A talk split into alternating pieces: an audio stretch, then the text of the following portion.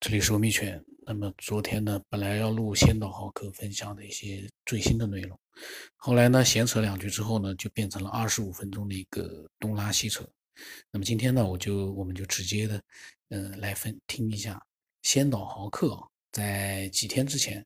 应该是在四月十三号的时候呢，他对我分享的一些语音的内容，我还没有听，我们一起来听一听啊。总也没过来分享啊，呃，其实一直都在听啊，一直都在听，呃，只不过是呢有详有略而已啊，有的听了比较详细啊，对于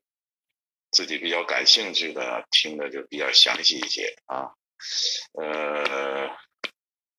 前面那个好长时间了吧，听到一个叫是好像是叫严和晴的那位老先生。分享的这个啊，这个气功治病的一些情况啊，呃，还有这个其他一些这个呃，关于这个切身体会的吧，这样一些情况啊，想说几句啊，可能会想到哪儿说到哪儿啊，就比较凌乱一些啊。关于这个气功治病啊，说起来就我就想起来，就是当年，呃，练功治病啊，一般都是这个医院治不了的呀，疑难杂症啊，最后没有办法了，或者是一些这个慢性病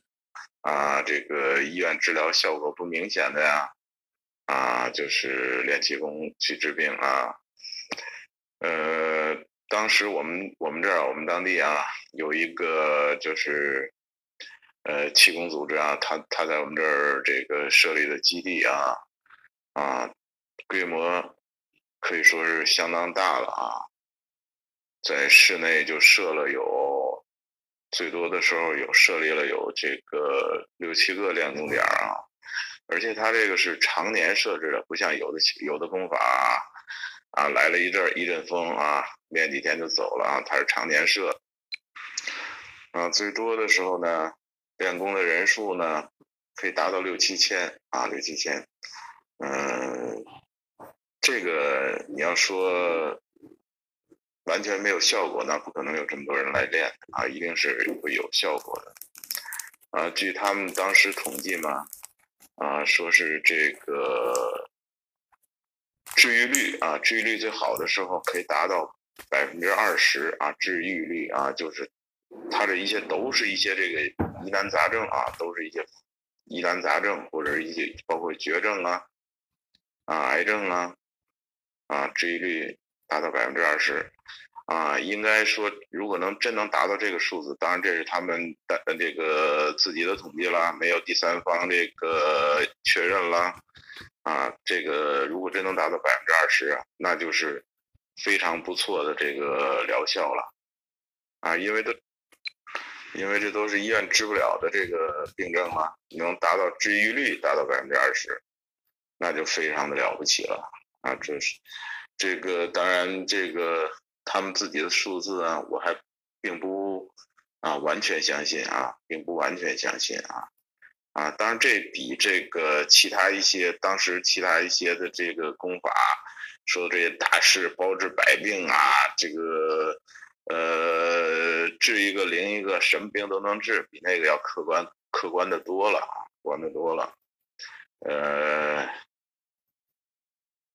就说明啊，气功对治疗这个疾病，确实是有一定的疗效的啊，有一定疗效。呃，当时这个当然这个杨和清这位老先生说这个啊，只说这个练功啊治病啊，或者是发气治病啊，这个效果这么好。如果是呃现在，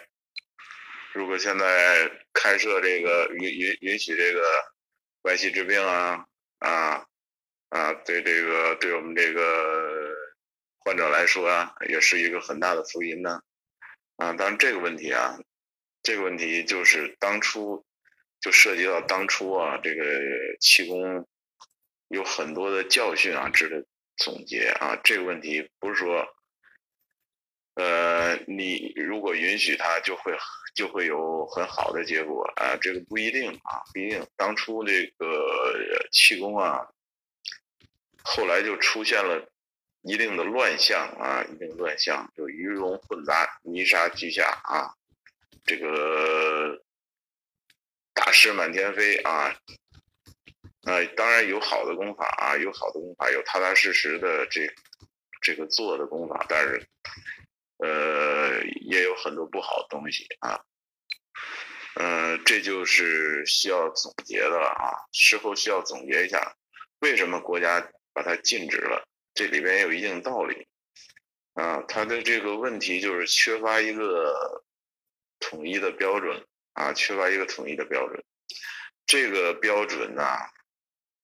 确实很难很难制定这很难制定这么一个标准啊，因为它这个。缺乏一个客观的客观的标准，因为也不好制定啊，也一般人对这个气功的理理解啊，也也没有深入的理解啊。这个制定制定这样一个标准不太好制定啊，所以说你你要一一放开了，什么的什么什么什么这个人都都来组织啊，都组织班练了，一。啊，大波轰一哄而上啊，那么那个就出现这个鱼龙混杂、泥沙俱下的现象了啊。如果你这个管得严了呢，啊，管得严了，这个这个这个就也也不好管啊，管得严了就就你就没法搞了也啊，所以就会出现这样这样一种问题。所以国家呢，后来就干脆取取缔了这个。呃，也有一定的道理啊。这个后来那个，当然后来那个 轮子工闹事儿，也是只是一个这个导火索而已。他不是说这个完全是因为那个，也是他起到了这个一个导火索的作用啊。也完全是因为这个他这个管理啊不好管理啊，这是一个很重要的原因吧。呃，这个呢，然后就涉及到另外一个问题啊，就是说这个呃气功研究啊，或者说是这个呃人的修炼怎么和这个现代科学相结合的问题啊。当时呢，呃，气功也搞了一些这个和这个现代科学结合啊，也搞了一些这个实验。啊，比如这个对外气的这个客观性的这个验证啊，啊，外界存在的客观性的这些验证啊，啊，搞了一些试验啊，应该说啊，这些试验还是都在都是在比较严谨的这个这个这个搞的时候比较严谨的这个实验啊，嗯。啊，那么开始呢是这个上海的林恩厚行啊、顾寒森呐，啊他们做的这些这个外气的这个呃测试外气的这个实验呢，就是对外气这个呃，他们测这个外气具有啊红外线的特性啊，用红外线测试仪啊，然后那个对红外线测试仪发气啊，红外线测试仪就把这个。啊，能够感应出这个外气有这个红外红外的特性，啊，后来呢，呃，这个呃，海军总院呐，还有这个国防科目委下属的这个院所啊，啊，也做了一些这个关于外气的实验，啊，也都取得了比较好的效果。嗯，他们做的这个实验呢，也包括这个气功，这个用气功师用外气啊啊杀死这个病菌，啊，还有这个在这个两千公里以外发气改变水分子啊，这个实验啊，应该说都取得了成功的啊，都取得成功的啊，但是这个科学界呢啊也有。呃，也有很多人对这个抱这个怀疑和不承认的态度啊啊，呃，这就涉及到了这个呃，这个气功实验呢，呃，怎么能够符合这个这个现代科学的要求啊？啊，当时我就看这个气功界批判这个两千公里以外发气改变水分子这个实验呢，有的这个科学家就说了，你两千公里以外发气，啊，你那个这个样品在这个房间，这个对比对比样品，一个在这个房间，一个在那个房间，你两千公里外，你这个一这个气发过来，你就能选择这个这个这个实验这个这个改变这个样品，你这个对比那样品难道就不受影响吗？哈哈。他们这个就是对这个外气的这个选择性啊，他们就是不理解啊。这个科学家他没练过气功，他这不懂，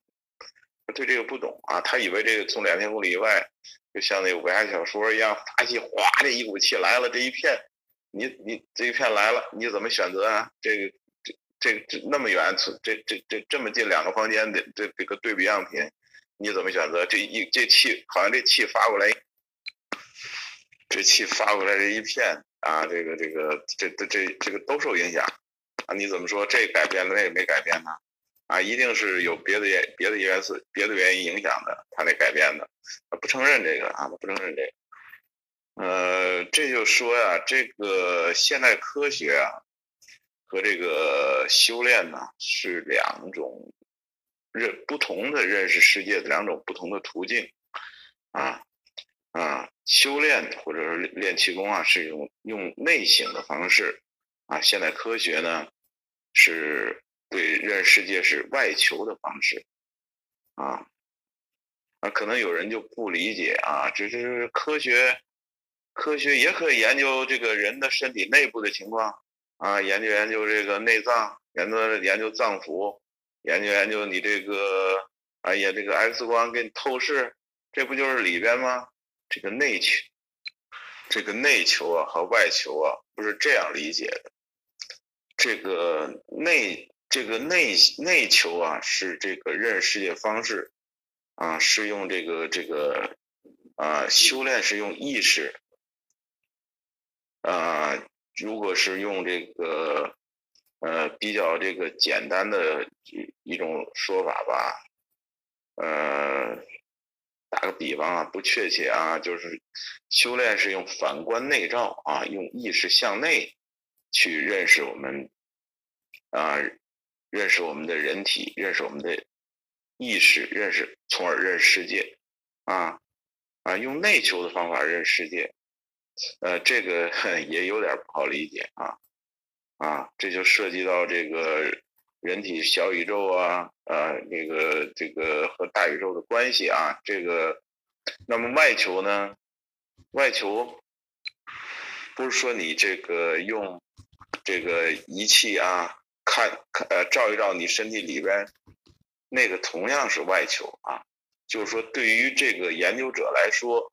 是用这个人体的感官去认识向外认识这个世界。啊，人体，啊，你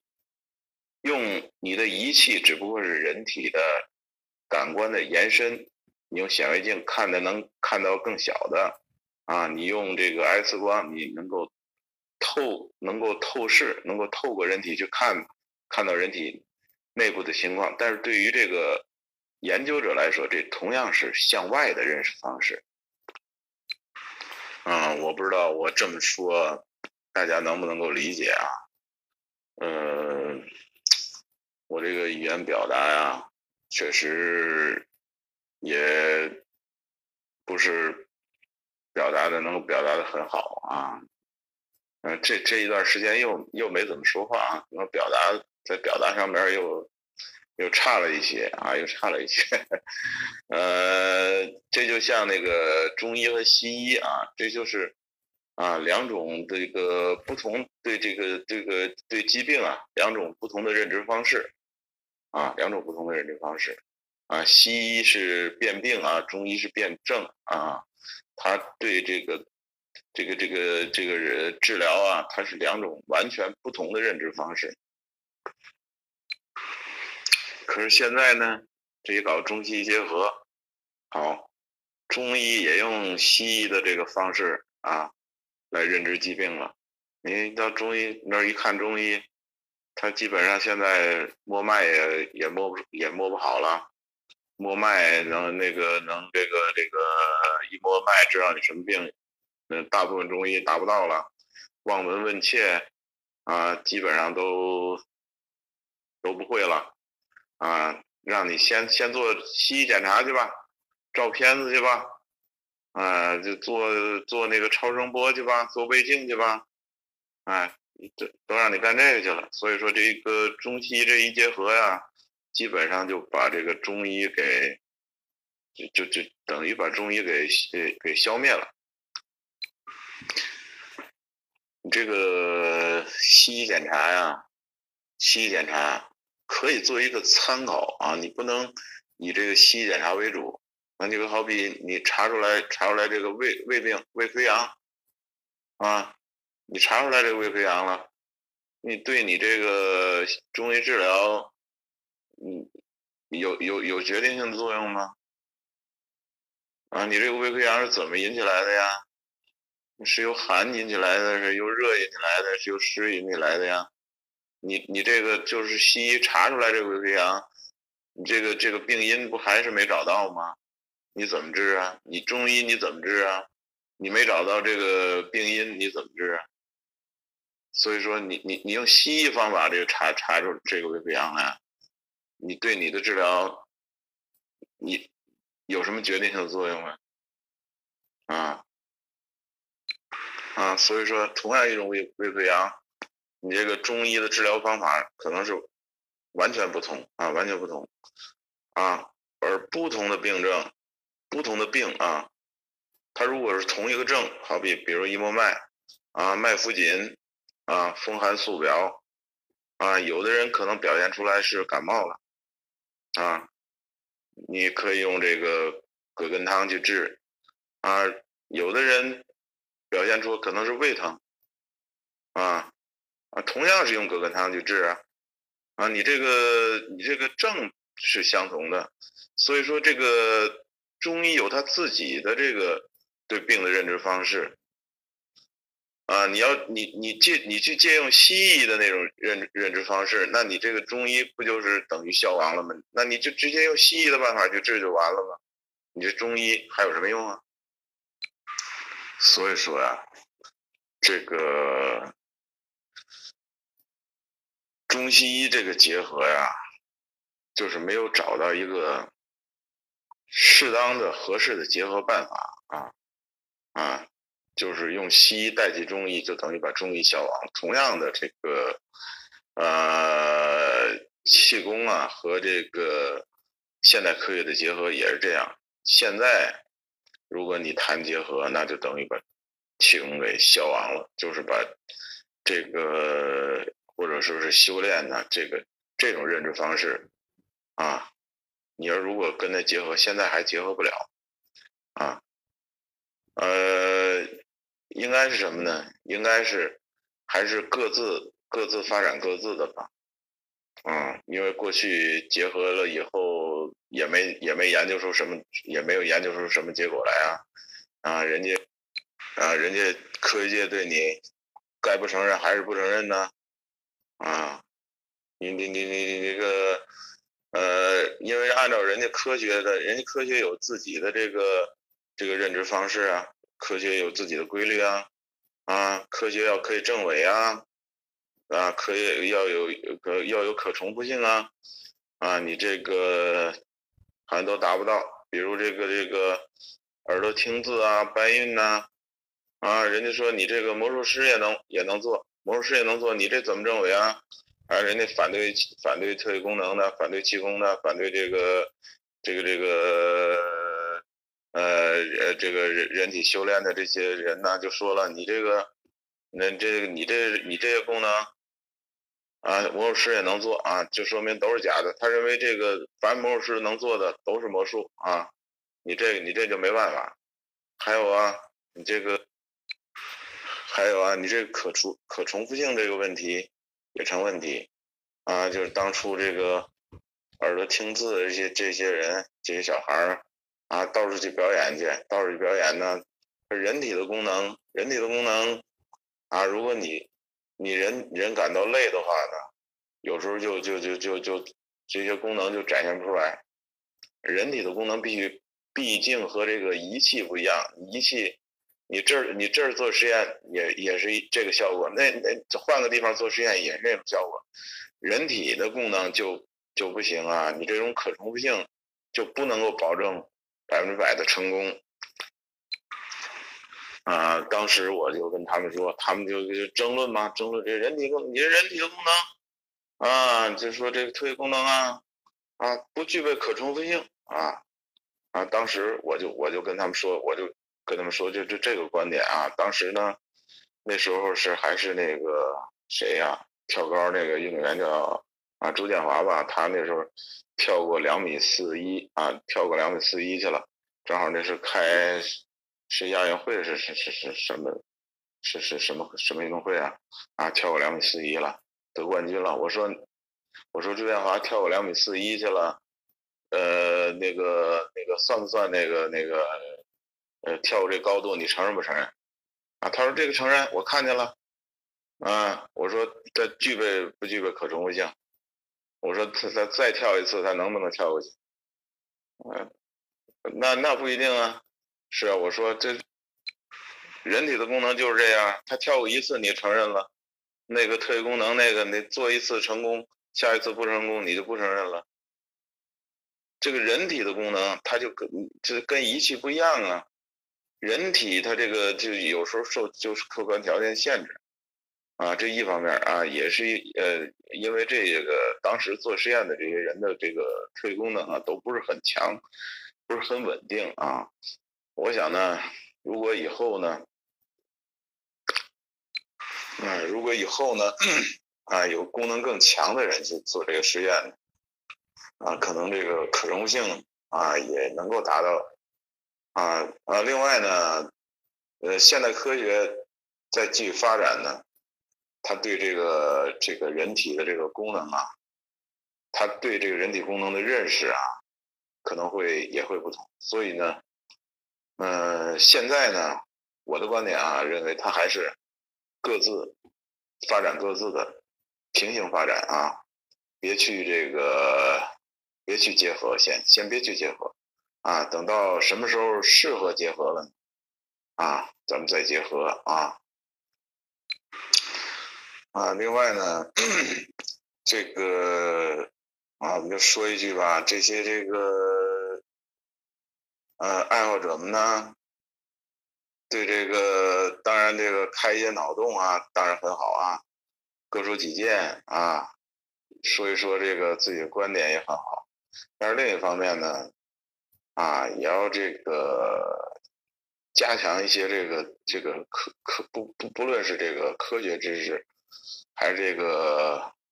佛学的知识啊，都应该这个加强一些啊。啊，因为你这个对这些知识还没有一个正确的认识，你这个开的脑洞，呃，你这个开脑洞可能就就打就得大打折扣了吧？应该是，啊，嗯，这一说就是这个啊，相对论呐，量子力学呀，啊，就。跟说家常一样，好像这这比这个比比科学家还了解啊这些东西，就是就是这新鲜名词儿啊，好好像这个都爱都爱说，但是你这个你真理解吗？啊，呃有些东西啊，像这个这个这个这个是时空隧道啊，多维空间呐，平行宇宙，这些这些还都是一个假说，你就。把它当成一个完全真实的东西拿来，拿来就说你就，还有量子力学，啊，量子力学你啊，费曼不说过吗？啊，如果你你以为自己懂得量子力学，那你一定不懂量子力学，啊，你对，你对这些捐单的东西你真的懂吗？啊，啊，你说的那些根本就不对呀，那人家还不说你是伪科学？而另一方面，你这个对这个佛学的知识啊，对这修炼的这个东西，你也完全的不懂啊，或者是根本就不懂啊，你怎么把两者结合呀？啊，有一些修炼这个东西，你真正没有训练过，你这个光凭想啊，你很难想得到这些东西。啊，比如说这个所谓这个灵魂离体啊，呃，这好多人都谈过自己的这个这个亲亲身体验呐，啊其实呢，这个大部分这都不属于这个这个这个灵魂真的离体了啊，真灵魂离体那还了得啊，啊，这属于这个身神离体啊，按照道家的说法，应该是身神离体。就是一部分意识体出去了，啊，很少一部分意识体出去了，啊，那个，呃，如果是这个真的这个这个是是是，阴神阳神呐离体啊，啊，那就你你根本你就想象不到那种情况啊，啊，即使是阴神离体啊，即使是阴神离体了。你这个啊，即使这个阴神离体啊，你这个整个身体，整个身体就是呈现出一种死亡状态啊，就是一点生命迹象都没有了。这个肉体的整个生命迹象都没有，就是说你你这个肉体坐在那儿，你别人用锥子扎你一下，你都不你不会觉得疼的。啊，整个生命迹象、呼吸、心跳，全部都没有了，这这是真正的阴神离体啊。那么阳神阳神离体呢，那个状况你就更想不到了。这些东西有些东西还不能说，现在如果说了以后呢，一个是人们不理解啊，另外一个有些高层次的东西。还是不允许说的啊，不像那个随便开脑洞想的那些随便说。那这这些这些真实修炼中出现的东西，有些东西还是不允许说的啊。这是。那么一般人呢，就是这个这个这个深深离体啊，就是一这个一部分意识体出游啊，也能看到外面的景象啊啊，但是他这个。呃，只是一部分那个意识意识的出游啊，这个，呃，这个不会有，这个不会有什么危险的啊。这个呃，阳神和阴神那个出体啊，这是有危险的啊。是这个深神出体啊，这个不会有危险的，它自动会回来的啊。有些人，你如果没有经过这种真实的这个体验，真实练功的体验啊。啊，你就觉得啊，我这个是这个意识，这个灵魂跑了，这跑了回不来怎么办？呢他不会，啊，不会的，呃，它它自动它自动就会回来的，呃，在藏密啊，就是认为啊，藏密认为有有一根银带啊，跟这个意识和肉体相连接的，有这一个银带啊。他是有功能的人，能够看到这个银带啊，这是藏密的说法啊。当然，藏密的呢，他这一般有的很多东西，它都是比较着相的啊。呃，当然，它也是有有一个好处，就是这个它这个就是比较具体、比较形象啊，让你说出来啊，让你这个更好理解啊。呃，这是这是这个深神啊。呃，这是这个意识体啊，嗯，那么呢，就是这个银带啊，在什么情况下会断裂呢？就是这个肉体会受到猛烈冲击，比如被撞了，从高处摔下去啊，这个银带可能断裂，那么这个，那么这个意识就可能就就离开肉体了。这个银带断了以后呢，你这个意识就可能离开这个肉体了啊。呃，呃一呃一般的情况下啊，肉体没有没有受到损坏呢，这个银带它它是不会断掉的啊，它不会断掉的。所以它这个不管你的这个意识走多远啊，它都会自动的啊回来，因为它有一根这个银带相连接的啊，它就自动会回来的。呃，不会出现那个大家想的那样，就是啊回不来怎么办？它不会，它不会。呃，如果真是让你的这个出阴神啊，出阳神，这这你要是这个东西还要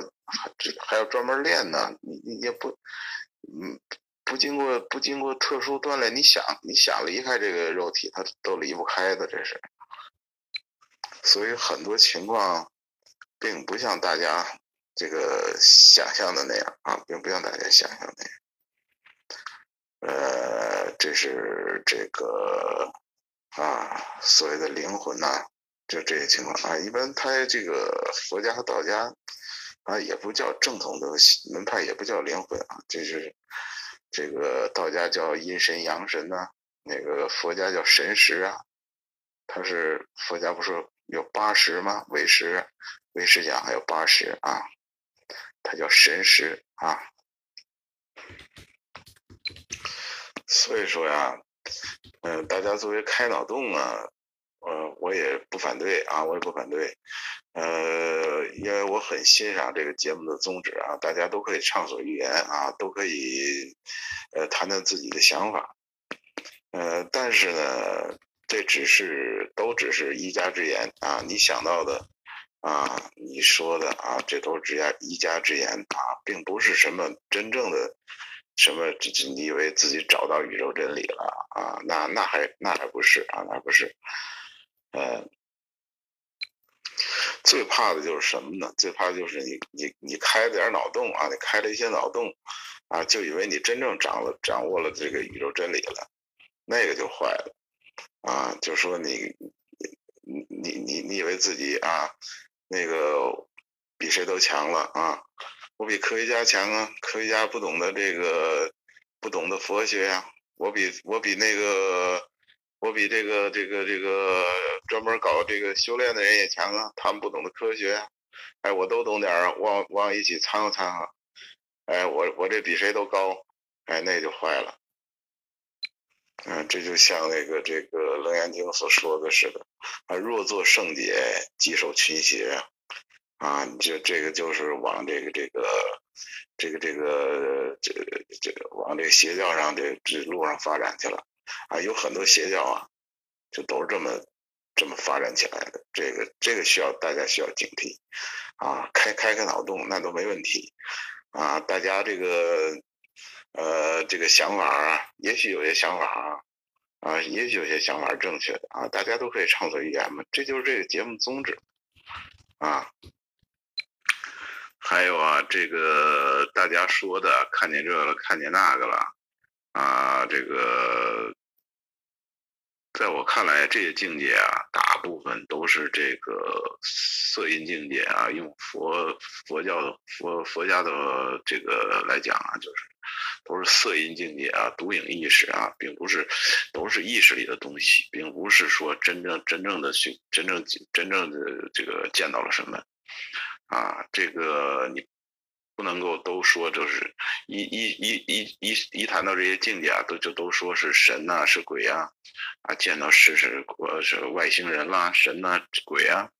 啊，那你这个这这这个就没法谈到人体科学了，都都都是那就是神学鬼学了啊。其实连这个宗教，连佛佛家这宗教，他都不认为这所有这些这些境界都是神呐，都鬼啊。啊，你要是认为都是神和鬼，那怎那还怎么谈那个这个这个人体科学啊？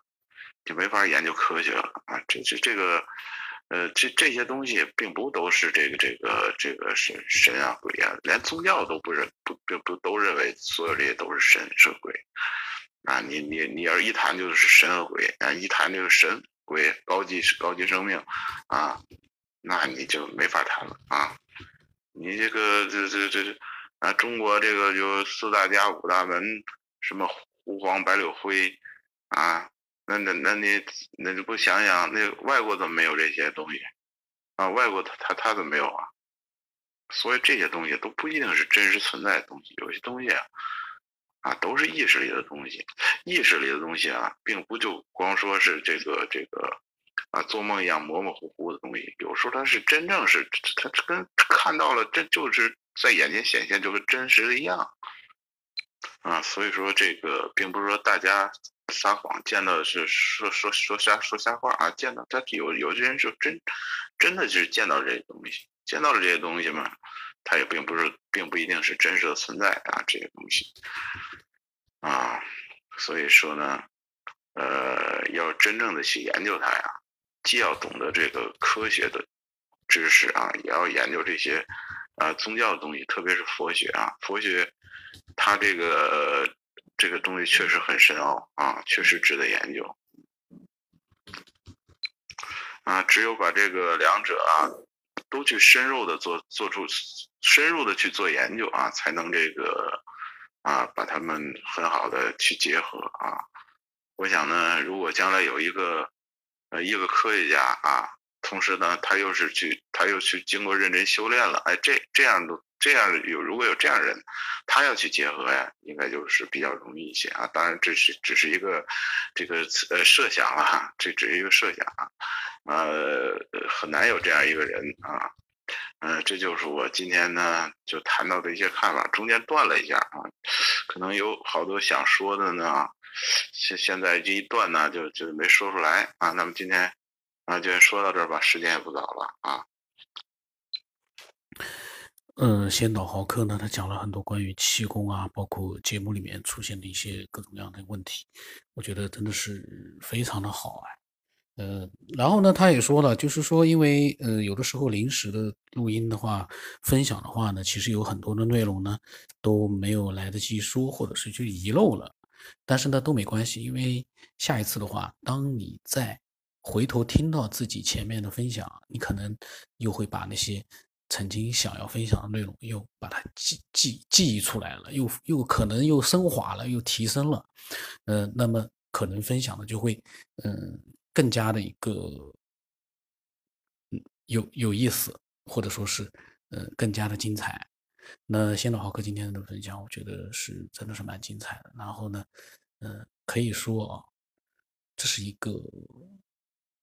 基于他自己对所有呃感兴趣的那样的一些话题，他自己经历过、了解过、认知过之后的，呃，一些真实的想法。我觉得。这就是一个真正的个人的分享。我们不是去重复其他人网络里面的一些东西，我们所分享出来的每一段话，都是我们自己内心的真实的一个感悟。呃，很精彩。虽然说可能，嗯，有些人不认同，但是这个不认同，正好给了，嗯，你分享的一个。方向，可能由于这样的一个不认同，你可以延伸出许多你自己的一些真实的想法，而不是说我们都要百分之百的去认同。就像我，我就是先导豪克说的那种，也不懂科学，也不懂佛教，但是呢，天天在那边扯，呃，但是我不扯没有办法，我必须要扯，因为毕竟呃。我要分享我的真实的想法，这个呢，我相信先导豪客也是理解的，因为从我的角度来说呢，我还比较清醒的认识到自己呢是不懂的。呃，我呢一般来说呢，都会理性的让听的人明白一点，这这是我不懂的一个人的一个大开脑洞，千万不能去在自己明明不懂，却又觉得自己很懂的这样的一个情况下呢，去做很多的。嗯，一些嗯